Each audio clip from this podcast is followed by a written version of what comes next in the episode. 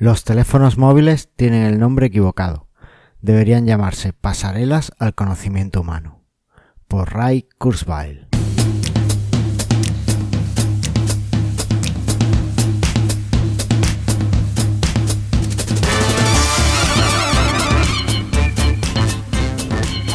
Bienvenidos al decimonoveno episodio de Mastermind Joomla, el podcast sobre Joomla para que lleves tu plataforma web al siguiente nivel. Yo soy Carlos Cámara, responsable de Epta Extensions, tu proveedor de extensiones para Joomla, módulos PrestaShop y cualquier cosa que necesites. Y aquí estoy para traerte un nuevo episodio. ¿Qué tal? ¿Cómo han sido estas dos semanas? Yo tengo que confesarte que han sido un poquito apáticas. Ha sido estas dos semanas, este, estos momentos en los que trabajas un montón, sabes que estás haciendo cosas, que estás sacando tarea adelante pero aún así sientes que te falta algo que, no te da la vida, pues eso ha sido. En fin, espero que en estas dos semanas que vienen poder reengancharme un poco y estar más contento con mi productividad. En cualquier caso, y a pesar de esta pequeña apatía, he conseguido retomar el desarrollo del componente Frontend User Manager y espero muy pronto poder sacar una nueva versión. Tengo muchos planes para esta extensión, pero necesito sentarme y hacerme una hoja de ruta clara. Si alguna vez la has usado y quieres enviarme alguna sugerencia, pues la verdad es que estaría genial. Ya sabes cómo contactarte, mastermindyula.com y ahí en la zona de contacto puedes contactarme. Y si no, en extensions.epta.es también tienes un formulario de contacto. En fin, vamos a pasar a ver las noticias de estas semanas.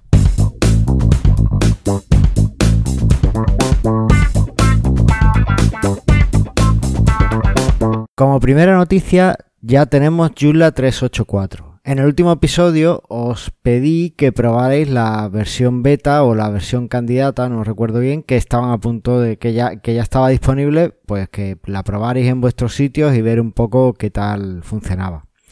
Eh, yo, yo no lo he hecho, pero bueno, parece ser que no lo ha hecho tanta gente, porque eh, esta versión, aparte de que corrige, bueno, vamos a hablar un poco de la versión. La versión corrige algunos fallos de seguridad y algunos fallos pues de compatibilidad con PHP 7.2, algunos fallos que traían algunas extensiones como el con content que parece no estaba respetando bien algunos accesos, en fin, varias cosillas. Pero además eh, esta versión corrige algunos fallos de seguridad. Son fallos muy chiquititos, son fallos de baja prioridad, es decir, que no parecen muy graves por lo que dicen en la descripción. No he tenido tiempo de mirar el código, pero bueno, eh, parece que, no son gran cosa. En cualquier caso, son fallos de seguridad y es conveniente actualizar. Hasta ahí, todo correcto. ¿Cuál es el problema? El problema es que hoy he estado viendo por Twitter que han reportado un problema que a mí me parece bastante gordo con esta actualización. Y es que alguien de nuevo ha decidido que eso de romper la compatibilidad hacia atrás en una versión menor que además tiene correcciones de seguridad, pues mola porque no sé, les gusta el desafío y les gusta tener muchas versiones pequeñas, porque no lo entiendo. El caso es que hay un problema y es que parece ser que las extensiones que estén generando las URLs de, sus eh, elementos hijos sin indicar específicamente el ítem ID, pues eso va a dar, va a dar problemas porque el ítem ID ya no se va a heredar o no se está heredando. Es un comportamiento que, que está, ha tenido bien o ha tenido de esta forma desde Joomla 1.5 y ahora de repente en una versión menor pues alguien ha decidido cambiarlo. Han llovido por supuesto las críticas no solo en Twitter sino en GitHub, ¿no? En el comentario donde se reporta el problema. Y bueno, parece que la versión 3.8.5 pues esto estará corregido.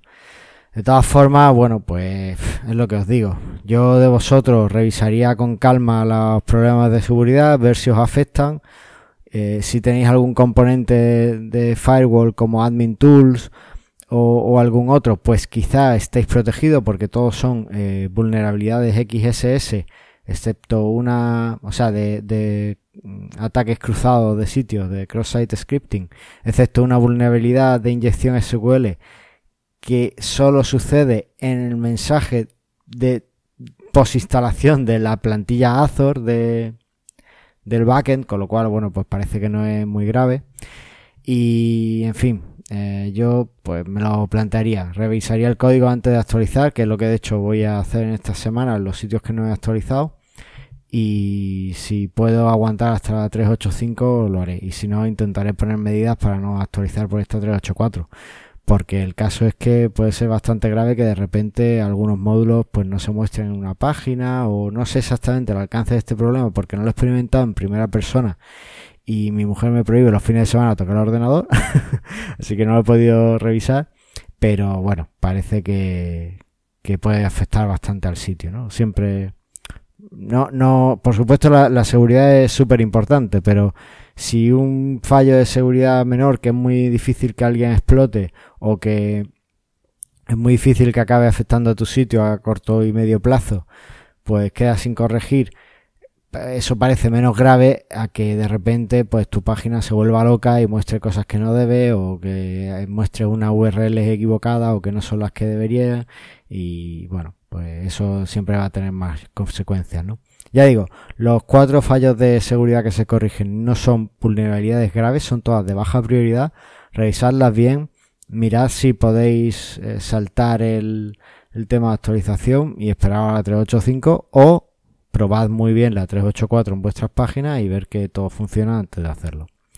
Es triste dar este un mensaje así, sobre todo con cuatro eh, fallos de seguridad, pero bueno, pues es lo que nos toca, ¿vale? En fin, eh, siguiendo con, con las noticias, pues ha habido otra noticia que también es un poquito triste, o es bastante triste, y es que eh, uno de los colaboradores de, de la comunidad alemana, Thomas Kahl, que yo conocí en persona, algún eh, Jay Ambillón, y que, bueno, un tío muy apañado, pues ha fallecido, ¿no? Entonces, bueno, pues desde aquí, desde Mastermind Yula, nuestro, nuestro agradecimiento por su aporte no, no faltaba en ningún, en ningún evento, ya fuera un Jay Beyond, ya fuera un Yula de Germany, siempre estaba ahí, ¿vale? Y bueno, además este fin de semana ha sido el Yula Camp Alemania y creo que han tenido, eh, por supuesto, un reconocimiento para él porque, bueno, eh, es la suma de todos y pues ahora sumamos un poquito menos, ¿no? Así que bueno, nuestro reconocimiento también para, para Tomás Cal. Vamos a dejar las noticias porque no, no traemos muchas nuevas, la verdad es que no, no están siendo muy buenas, así que vamos a pasar ya a, las tensiones vulnerables, así nos alegramos la vida. Y lo cierto es que eh, sí que vienen un poquito mejor, porque de entrada, pues no ha habido ninguna, no hay ninguna entrada nueva eh, que no se haya resuelto en, en, estas dos semanas en la lista de extensiones vulnerables, lo cual está muy bien, porque es verdad que tampoco las que había han sido resueltas, las que hablamos en el último programa, pero bueno. Eh, lo que sí es cierto es que en estas dos semanas ha habido dos reportes de, de problemas y esos sí han sido corregidos, ¿vale? Entonces, en las vulnerabilidades resueltas tenemos que JC Editor, que sacó la actualización 2625 pues en estas semanas, pues traía una, una pequeña vulnerabilidad de cross-site scripting. Madre mía, cómo estamos con el XSS. ¿eh? bueno, pues esta vulnerabilidad se trata, eh, en verdad es que ahora por defecto permitía que tú, eh, que, que, los ficheros SVJ que fueran un tipo de imagen. Ya por defecto estaba, no tenías que entrar y configurarlo. Esto es potencialmente un problema de seguridad porque los ficheros SVJ al fin y al cabo no son más que texto plano. Entonces por ahí te pueden inyectar mucho mucho código malicioso, o te pueden inyectar código malicioso. Eh, para solucionar esto, pues eh, el desarrollador ha sacado la versión 2.6.26 que simplemente evita que SVG esté como tipo de imagen por defecto. Si necesitas que, que tu editor admita las imágenes SVG, pues tienes que entrar y editarlo y, decir, o sea, entrar en la configuración de JC Editor del perfil que tengas y añadir como al SVG como tipo de imagen, ¿vale? Pero por defecto no lo vais a tener. Para, ya digo, para evitar este tipo de vulnerabilidades. Esto me llama la atención porque yo creo que también se puede hacer este tipo de ataques con PNG y esas cosas. Y, de hecho, el, mismo eh, autor lo menciona en la página de JCE donde, donde da cuenta de, esta actualización y dice que, que por el tipo de etiqueta en donde se incluyen las imágenes, que es un tipo IMG, realmente eso previene ya directamente por el comportamiento de los navegadores previene que eso pueda ser explotado. Pero bueno, pues ahí queda, ahí queda, queda dicho, ¿vale? Y queda eso, pues más vale prevenir que curar, supongo. y por otro lado, eh, la extensión Simple Image Gallery, la versión free 3.50, esta extensión es de Joomla Works, si no me equivoco, pues también tiene un ataque cross-site scripting, ¿vale? Tiene una vulnerabilidad cross-site scripting. Y esta se actualiza simplemente pues pasando a la versión 3.6.0. Así que nada, si la tenéis, actualizáis. Como nota más positiva, bueno, pues en Abandonware pues no hemos tenido entradas nuevas, así que parece que nadie ha decidido abandonar sus extensiones y eso nos alegra muchísimo. y si os parece, pues pasamos al tema del día.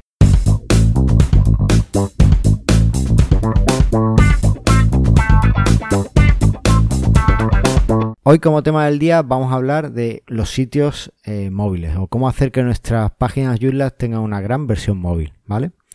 Joomla, como sabéis, desde Joomla 3 está perfectamente preparada para, para navegación móvil, no solo eh, tal cual con lo que trae por defecto, no solo para el frontend con las plantillas que trae, sino también para el backend. Eh, vosotros podéis gestionar completamente vuestro sitio Joomla desde el backend, desde vuestro móvil, sin ningún tipo de problema, ¿vale? Porque está preparado, está con Bootstrap 2 eh, y se adapta perfectamente. Es más, yo muchas veces hago ediciones de las entradas del blog de Mastermind Joomla, de las notas del programa, he publicado entradas, he hecho muchas cosas eh, directamente desde el móvil, porque lo permite y es, muy fácil y además es bastante cómodo.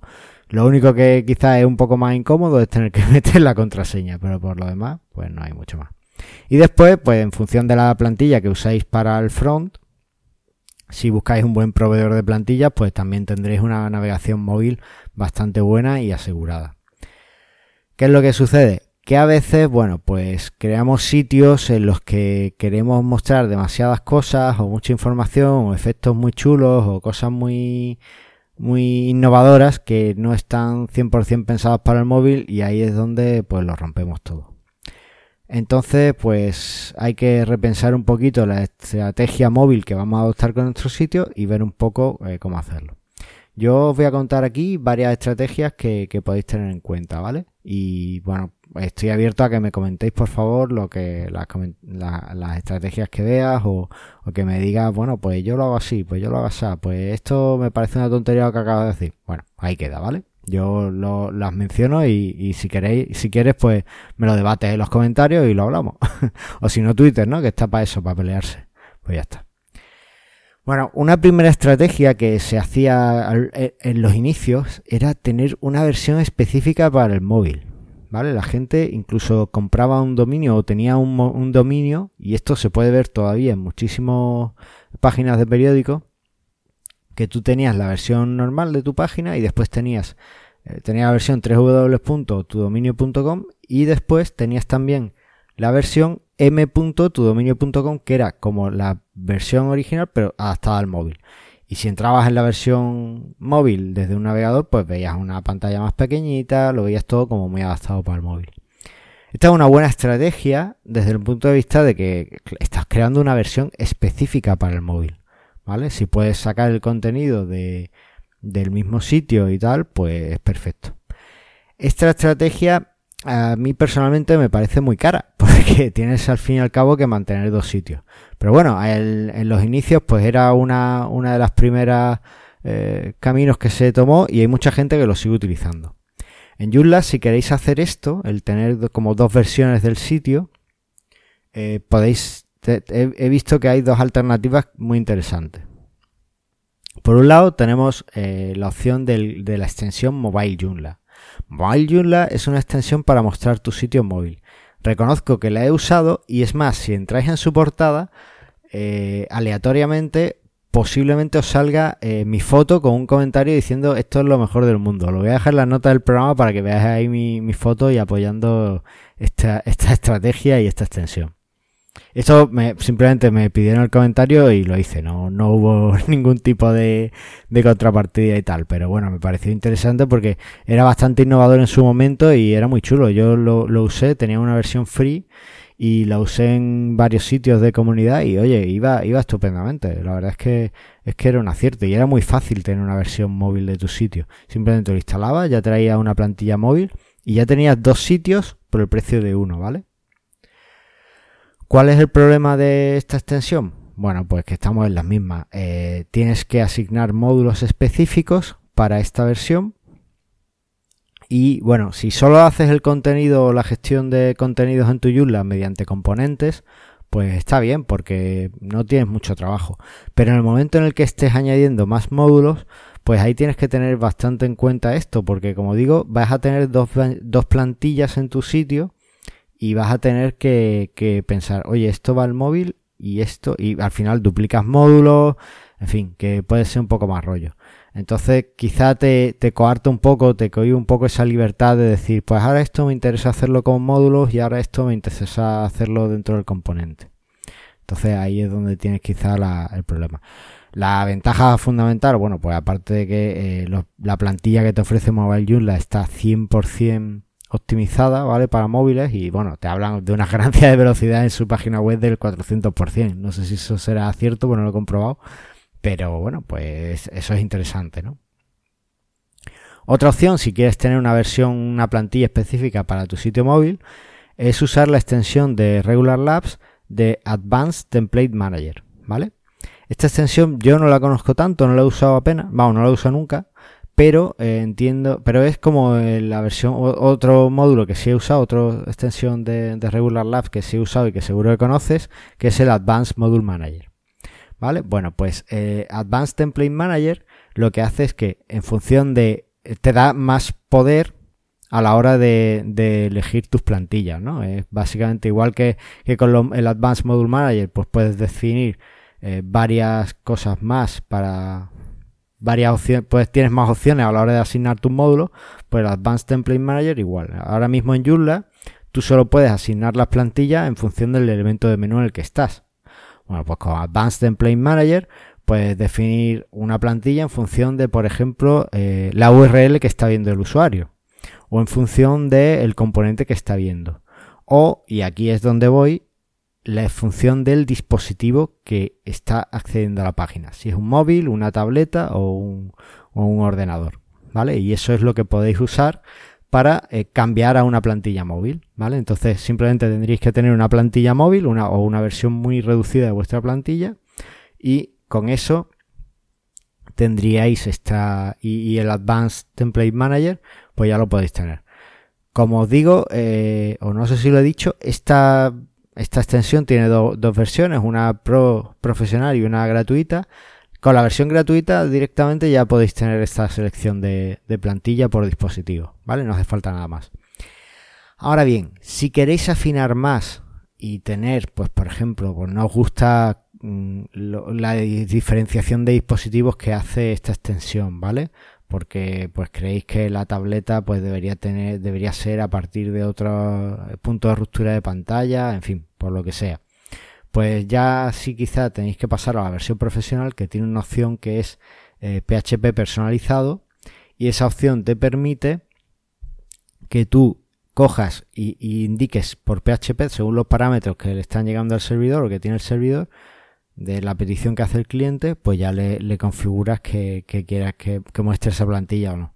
Esto, bueno, pues también puede ser interesante en el caso de que necesites, pues a lo mejor campañas muy específicas para, para móvil y tal, que quieras que se muestre otra, otra plantilla, en fin, quizá a lo mejor, pues no es, no es muy acertado, ya te digo. Lo más usual sería, pues que no, que no te, convenza los puntos de ruptura que se que vienen definidos en la versión gratuita y que quieras crear los tuyos propios. Bueno, pues sin problema, te pasa a la versión de pago, que no son caras, y, ahí la tienes, ¿vale? De 39 euros la suscripción anual, ¿vale? O sea que, que está estupenda. Y eso pues sería en el caso de que quieras tener una versión específica para el móvil. Vamos a hablar también de otra versión específica para móvil, pero lo haremos en el último punto, ¿vale? Así que me callo ahí y lo dejo, lo dejo como intriga. Bueno, desde luego, tener una versión específica para el móvil es caro. porque eh, necesitas eh, asignar, como digo, módulos, sobre todo si, si usas mucho los módulos, porque necesitas asignarlo dos veces y al final vas a tener doble módulo, vas a tener todo duplicado y es complicado. Vas a tener que andar añadiendo notitas a los módulos para saber esta es la versión móvil, esta es la versión normal. En fin, que puede ser muy complejo. ¿Vale? Así que eh, quizá una mejor opción, o a mí lo que más me gusta y lo que suelo recomendar a los clientes, porque es muy raro que venga un cliente y diga, no, no, yo necesito una versión desktop y una móvil. Eh, normalmente el cliente lo que quiere es ahorrarse el máximo, aglutinar costes y tener una única versión. ¿Vale? Bueno, pues en ese caso lo que hay que hacer siempre es elegir una plantilla pues que te permita eh, que sea responsive, ¿vale? Lo normal es que todas lo sean, pero bueno, si te vas a un proveedor de plantillas muy raro, cosa que no te recomiendo, o muy chungo, pues vas a tener problemas. Así que siempre proveedores de plantilla de confianza o la haces tú mismo. Pero si la haces tú mismo, bueno, pues ya sabes que tienes que tener en cuenta el móvil. En cualquier caso, cuando diseñes el sitio, no cometas el error que hacen, que tienen todos los diseñadores, ¿vale? Todos los diseñadores, cuando le pides un diseño, te dan un diseño estupendo que se ve genial en un iMac de 25 pulgadas. En la tele del salón, ¿vale? Donde ves al, el señor de los anillos a toda leche y con que parece que los orcos están ahí en tu sofá, se ve estupendamente. Pero después dice, ¿y cómo paso esto al móvil? ¿Vale? Entonces, no cometas ese error. Siempre piensa primero en la versión móvil, porque es más fácil tener una versión móvil a la que después, cuando agrandes, vas a ir añadiendo elementos que lo contrario, tener una versión en la que has medido un montón de cosas, que está súper chula, que a tu cliente le encanta, y ahora llega tú con las rebajas móviles a decirle, no, no, es que este botón aquí tan grande, pues no cabe. Eh, ¿Por, qué no cabe? Es que además hay, hay, hay veces que, que puede, puede, el cliente puede decir, misa, pero si tienes 300 píxeles y el botón ocupa 150 y no puedes reducirlo porque ha metido un texto enorme, pues a ver qué hacemos, ¿vale? Eh, no, no cabe nada más, solo cabe el botón. En fin, que, que hay que pensar siempre en la versión móvil y ofrecer siempre la versión móvil y a partir de ahí maquetar. Y una vez que tenemos la versión móvil maquetada, que, que es completamente funcional, que tiene las funcionalidades que necesitamos, pasamos a la versión de escritorio y ya en la versión de escritorio, pues si quieres mete filigrana, ¿vale? Mete cositas extras, mete pop-ups, mete todo lo que necesites. Pero piensa primero en el móvil, pruébalo en el móvil, navega con él, pruébalo, y ya cuando veas que todo funciona, pues, eh, pues perfecto, para adelante. Os voy a poner un ejemplo que me está eh, trayendo de cabeza en los últimos, en los últimos meses, los últimos meses. Y es que eh, no sé por qué en una de las últimas actualizaciones del iPhone, pues los formularios dentro de un de un iFrame, pues se vuelven locos, ¿vale?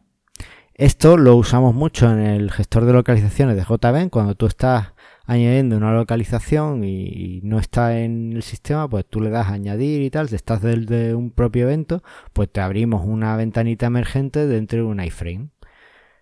Pues hasta ahí todo bien, siempre ha funcionado bien, no hay ningún problema.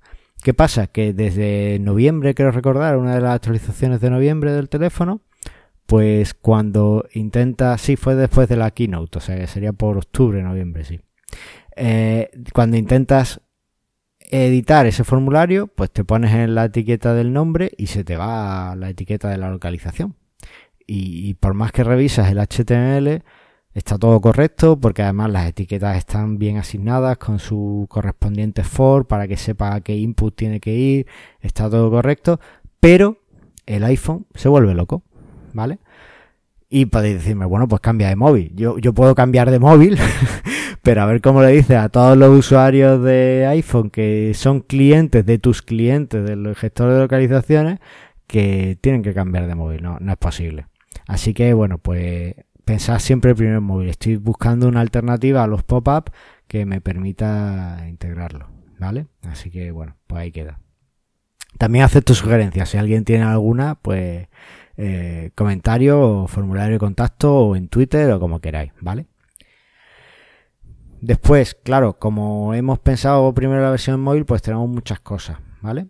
Eh, ya tenemos la mitad del camino ganado, pero claro, al incluir cosas, al pasar a la versión escritorio e incluir cosas, pues claro, tampoco vas a mostrarle a, una persona que está navegando en un, en un televisor de 25 pulgadas no le va a mostrar tampoco una pantallita de móvil, ¿no? Al final, y tampoco va a mostrarle toda la página ahí e, enorme que, que queda grandísima en, en, el dispositivo, ¿no? Pues tendrás que hacerlo de alguna forma, pues que a lo mejor incluso le puedes meter algunos ribetes, algunas cosillas o algunos módulos extra para que, para que lo vea bien.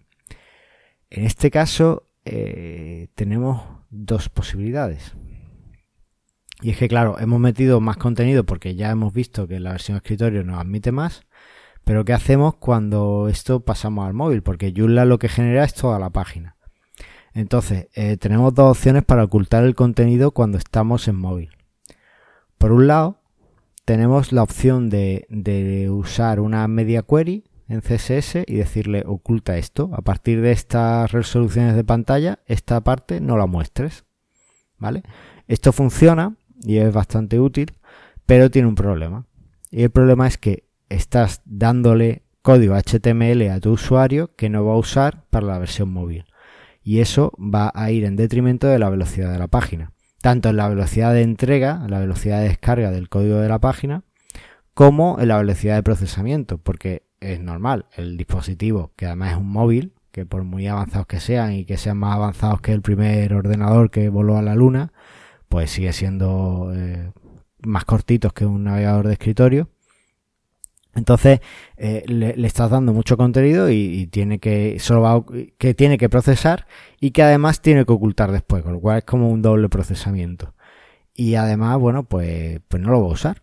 Entonces, eh, para eso hay, hay algunas opciones. Por un lado hay plantillas que, a las que tú le puedes indicar que estos módulos, que ciertos módulos no te los muestre en la versión móvil o que solo te los muestre en la tablet o que solo te los muestre en el escritorio. ¿Vale? Estos módulos son muy interesantes, estas plantillas son interesantes.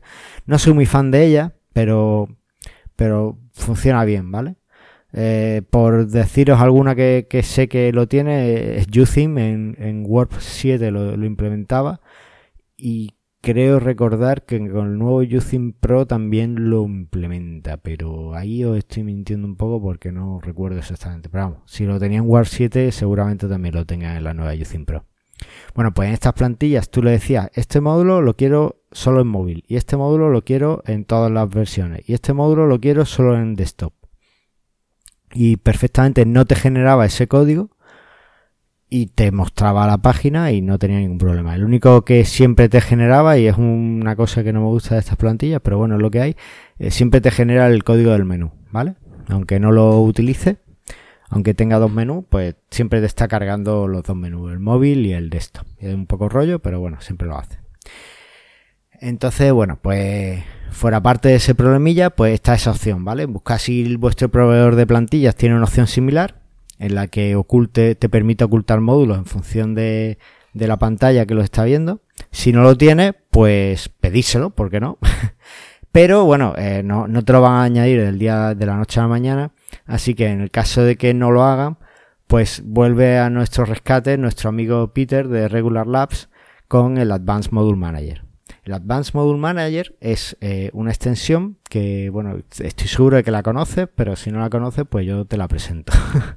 Esta extensión eh, lo que te permite es una gestión mucho más avanzada de, los módulos, ¿vale? No solo lo puedes asignar por página y, bueno, por, supuesto por posición, eso no cambia, o por idioma, sino que además te permite eh, pues por ejemplo, mostrar un módulo solo en determinadas horas del día o en determinadas estaciones del año o te puede mostrar un módulo en función del componente en el que estás o en función de las etiquetas que tenga el artículo en el que estás. En fin, te dan muchísimas opciones. Y por supuesto, tienes la opción de mostrar el módulo en función del dispositivo que accede a la página. ¿Vale? Igual que nos pasaba con las plantillas, con el Advanced Template Manager, pues este, esta extensión hace lo mismo, pero para módulos. Y esto es súper interesante porque, claro, no te va a generar ese código, y por tanto no vas a cargar al usuario con ese código y va a ser mucho más rápido tu página. ¿Vale? Así que es muy interesante que la uses. De nuevo tienes las dos versiones, la gratuita y la pro. La gratuita es suficiente, pero si necesitas afinar mucho más con los puntos de ruptura, pues seguramente tendrás que pasarte a la versión pro y afinar un poquito con tu PHP. ¿Vale? Así que esa sería la otra opción. Que no puedes usarlo en la plantilla y que no te convence usar Advanced Module Manager. Bueno, pues entonces sí vas a tener que usar pues lo típico, ¿no? Eh, si usas, si tu plantilla o no tienes nada que te esté coartando en la carga de Bootstrap 2, pues en ese caso eh, podrás usar la opción hide, la etiqueta, la clase hide de CSS, y entonces se ocultará ese módulo hide. Bueno, tenía, tenía opciones de visibilidad, no, no las recuerdo bien porque la verdad es que esas opciones siempre las tengo que mirar, pero si buscas en Bootstrap las opciones de visibilidad, eh, responsive y tal, te lo te dice para qué opciones tienes que poner para que la página se vea solo en pequeño o solo en grande o en fin esas opciones. El código va a seguir estando, pero bueno, al menos no las va a mostrar. Esta sería ya el último recurso, ya en función y con algo que no puedes evitar cargar porque, pues, bueno, pues no tiene opciones, ¿vale? Eh, no, no, lo he comentado antes, pero el Advanced Template Manager eh, sí está un poquito limitado en las plantillas que puedes usar con él. ¿vale? Por ejemplo, eh, he estado leyendo y no funciona con Gantry, lo cual, bueno, pues es un problema porque Gantry es muy usado, estoy seguro de que lo has usado en alguno de tus proyectos o te has encontrado con él y eso es un rollo. Tampoco funciona con Word de UTheme, no especifica qué versión, tampoco especifica UTheme Pro, así que no sé si, si funcionará o no. Tampoco con Joomla XTC ni con T3. Con esos frameworks de plantilla pues no funciona, ¿vale? O sea que ni Rocket Theme, ni Joomla ni UTheme, esas plantillas no vas a poder usarlo. Pero bueno, hay otras plantillas, a lo mejor usas otro motor y a lo mejor pues te viene bien el Advanced Template Manager, ¿vale? Perdona, perdona el salto, pero, pero quería, quería también decirlo. Y ya por último, tenemos eh, la versión o una opción que a mí la verdad es que me gusta mucho y es tener, bueno, eh, realmente, venga, la, digo y ahora comento mis impresiones, ¿vale? La otra opción es, bueno, eh, tener una versión AMP de, de tu sitio, de tu sitio web, ¿vale? Yo desde que salió esta tecnología y tal, pues escribí un artículo en Manuales Joomla, eh, estuve hablando con, con Gianni Coltier, que fue el primero en que sacó una extensión para, para esto de AMP, y incluso traduzco la, la, extensión al español, ¿vale? Y colaboro con él. Así que eh, hemos tenido algún webinar en SiteGround sobre AMP que enlazaré en las notas del programa y bueno, pues no, no es que sea muy fan de esta tecnología, pero eh, me gustan las implicaciones que tiene. Yo personalmente creo que AMP es nuestro fracaso como especie, porque hemos tenido que sacar algo para hacer que las páginas web se vean bien en móviles sin tener que, sin poder, eh, eh, porque estábamos sobrecargando muchísimo todo el tema de la web, ¿vale? Y nos estaba mm, dando totalmente igual el, el tener una, una web que en móvil no éramos capaces de ver. Entonces, como eso era así, pues tuvieron que unirse y Google sacó la chequera y dijo, vamos a hacer la iniciativa AMP. Y entonces pues han sacado AMP. Y ahora Google dice, voy a premiar a todo el que sea súper rápido en móvil.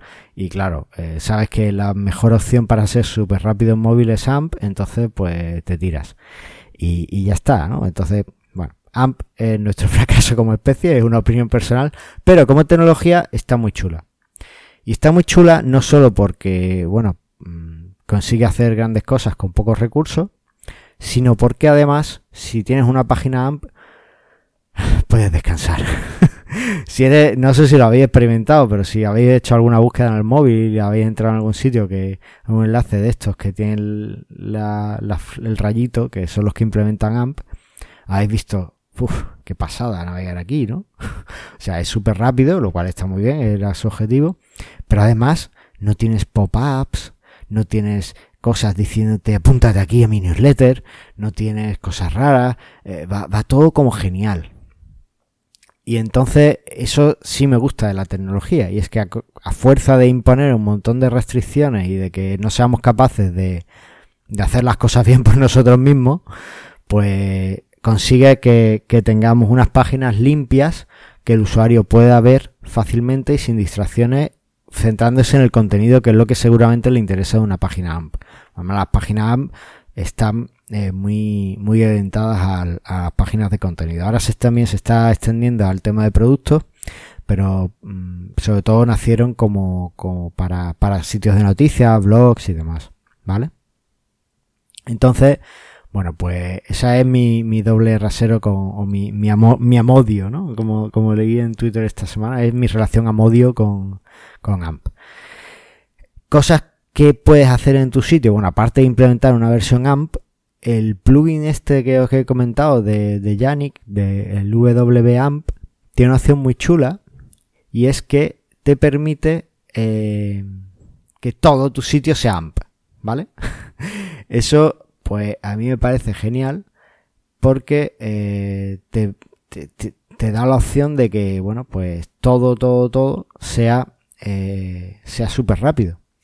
Es verdad que cuando alguien, una de las ventajas de AMP, no sé si lo conocéis, pero es que te da la, la opción de, de tener tu página en la caché de Google. O sea, cuando alguien entra haciendo una búsqueda y tal, lo que se le muestra es una página cacheada en Google, no se le muestra directamente la página desde tu servidor. Eso lo hace aún más rápido, ¿vale? Es como Google te, cede su CDN y estás usando gratis el CDN de Google simplemente por tener implementado AMP.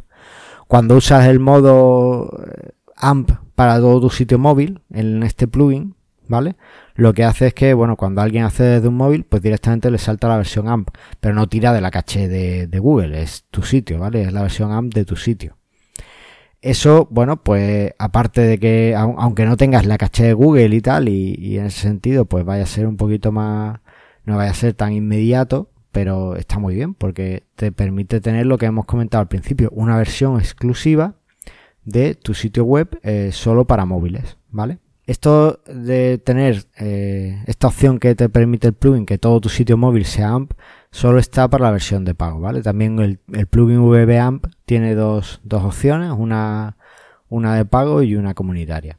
La opción comunitaria es más que suficiente para un sitio normal que no tenga, no quiera añadir publicidad en sus páginas AMP, que no tenga grandes necesidades, ¿vale? Y está bien y para, para tener la versión AMP, simplemente, ¿vale? Ya como digo, os dejaré en los enlaces el webinar que hicimos con AM, eh, con SiteGround, y le echáis un vistazo. Y bueno, pues, pues ya valoráis si queréis una versión AMP o no. Y la versión, y ya digo, lo que quería resaltar sobre todo en este, en este comentario, en esta opción, es que con este plugin vais a tener la opción de que todo vuestro sitio sea AMP cuando se entran con navegadores móviles y así pues también os quitáis un poco el tema de, de tener las dos plantillas, ¿no? O, quizás incluso matáis dos pájaros de un tiro, porque si con Advanced Template Manager o Mobile Joomla podéis tener una versión diferente para vuestro sitio, ¿vale?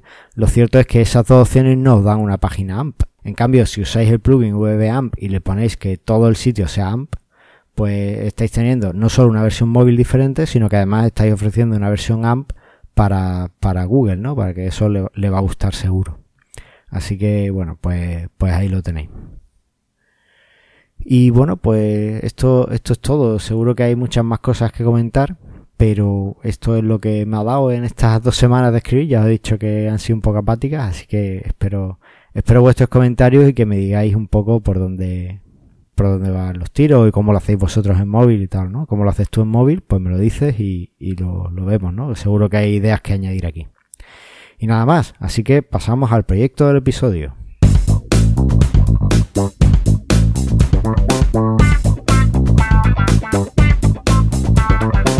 Soy un desastre. Os lo tengo que decir. Llevo tres semanas con esto y todavía no lo he hecho. no, tres semanas no, perdón, tres episodios. Llevo seis semanas sin hacerlo. Y es que, ya os digo, estas dos semanas han sido lo peor. Tengo todavía que corregir el feed del Podcast Manager para que ofrezca los enlaces, ¿vale? Tengo todavía que corregir el problema con los comentarios. He visto que hay una nueva versión del, del C-Comment, pero no parece, no indica que corrija ningún problema con esto, así que lo revisaré. Y el añadido que, hice, que fue corregir el, el pequeño bug que había en las imágenes en el campo de imágenes, en el campo personalizado de imágenes, ¿vale? Que no estaba la etiqueta alternativa, pues tampoco lo he hecho. Así que nada, pues queda para el siguiente episodio y espero hacerlo de verdad. Eh, me vendría bien un poquito de ánimo, porque ya después de seis semanas es que ya es como una losa que tengo ahí, tengo que quitármela. De verdad espero al menos haber hecho una de ellas la próxima semana, ¿vale? El próximo episodio. Y finalmente, pues no os voy a cantar la versión del feedback, estoy un poco triste porque no me habéis dejado nada de feedback. Y es que tengo la cuenta de iTunes super solitaria, en iBox tampoco hay nada, y, tampoco en la web. Y bueno, pues estoy muy triste.